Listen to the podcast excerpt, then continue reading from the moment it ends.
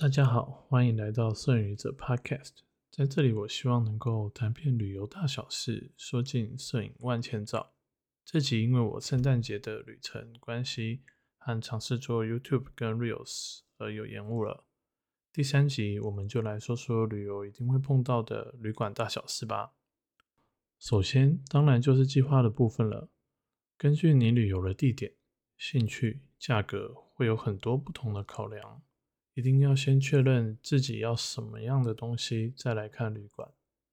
举几个例子好了，例如我之前到澳洲旅游的时候，那时候听说澳洲可以看到南极光，我就调查到澳洲南边小岛上面可以看到南极光，但是也发现一般旅馆附近都会有光害，只好开始找 Airbnb 或是其他民宿，然后。雪梨歌剧院对面也没有旅馆可以好好的拍照、拍夜景，或是拍一些其他想要拍的东西，所以最后我还是找了一间民宿来拍美丽的夜景。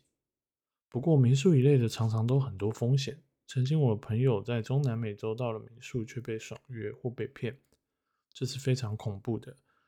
再来，我很喜欢看东京铁塔，所以想要东京铁塔陪伴着我入睡。这样的情况又几乎只能订购旅馆，因为只有旅馆能够给你比较清楚的，我们可以看到怎么样的东京铁塔，我们可以看到拿到怎么样的房间。大概计划好之后，现在就算是民宿，也可以有官方的价格或是各大平台的价格，例如 Booking.com、Airbnb 等等订房网站都可以比价哦。我们来谈谈比价吧。台湾之前广告很凶的。Trivago，还有很多人可能都知道的 Hotels Combined，或是美国也蛮多人用的 Kayak，这些都是不错的比价网站。有时候特价的时候，甚至能够比官方网站便宜。有些人也会在网络上找折扣码，或是一些现金回馈的网站。台湾最有名的应该就是 Shopback，而美国走在比较前端，有数十个不同的现金回馈网站。有些是回馈里程，有些是回馈点数，有些是回馈现金。在比价、折扣码和现金回馈叠加之后，常常可以弄到九折或更低的价格。去掉这些零零总总的，大型连锁旅馆的官方网站也常常有很多优点，可以让价格再降低。例如万豪、希尔顿、凯悦，只要你忠于一个旅馆系列，就能多累积点数。多获得优惠。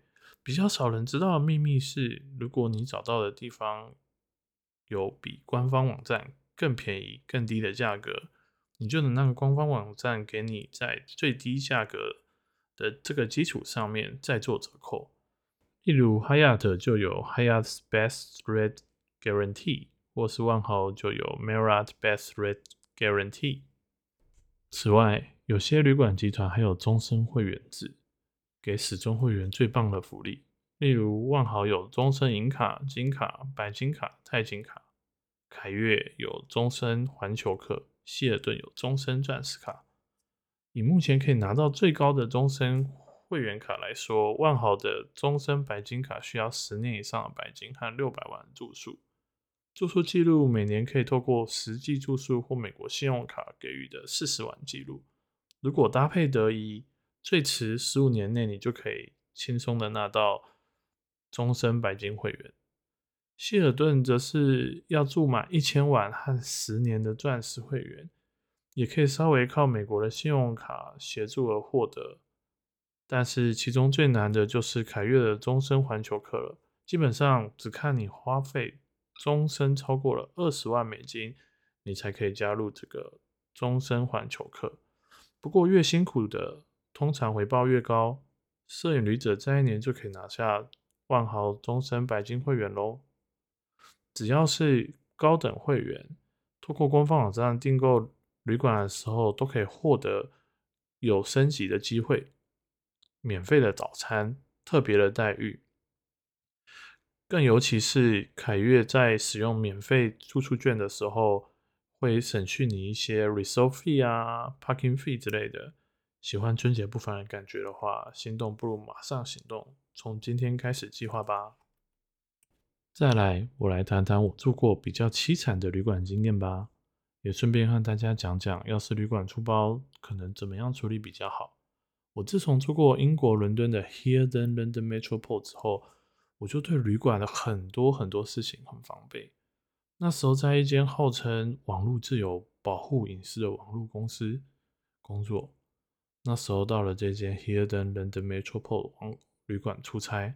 当时房间设备差也就算了，被歧视事件真的让我很难过，最后还被公司禁言，真的是一言难尽啊！从此以后，我尽量每次和旅馆柜台和服务人员对应时，我都好好记住对方的姓名。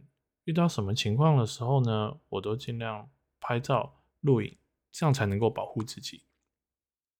最后，旅馆离开之前，一定要纸本加上电子收据确认，并拍照。有任何问题当场反映，这个动作保护旅馆也保护自己。这些年，我住过很多奇葩旅馆。首先，有多间外国旅馆都习惯看姓氏来帮你做入住手续。如果是很常见的华人姓氏，例如王、李、张、刘、陈、赵、林、周这一类的。很容易，旅馆房间就被人家住掉了。我个人短短的这几年就遇到了三次，像是 Holiday Inn Yellowstone、Wake Up Hotel Copenhagen、The Hotel Basels 等等旅馆，尤其是 The Hotel Basels，就是呃比利时旅馆吧，真的很厉害。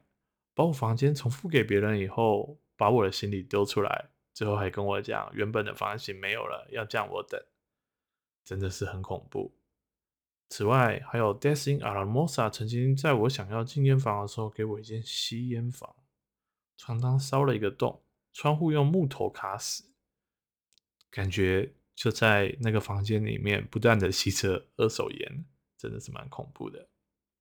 还有一些旅馆账单最后出来有问题，但不不愿意解决的。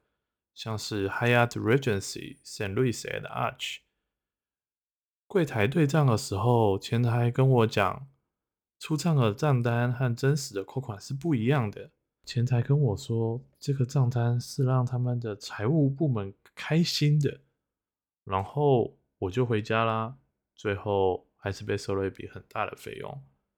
面对无止无尽的地雷旅馆，我后来发现，可能基本的一些。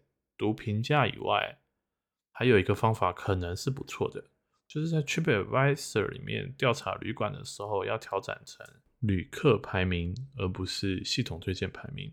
旅馆数量多的时候，像是几百个旅馆的时候，大概前五十 percent 的旅馆就开心了，就安全了。但如果旅馆数量少的时候，就要看前三层的旅馆。如果像是只剩下十间五间旅馆，那你就只能选第一名的旅馆了。再话说回来，如果真的发现奇怪的事情，该怎么办呢？我们先来讲讲台湾部分吧。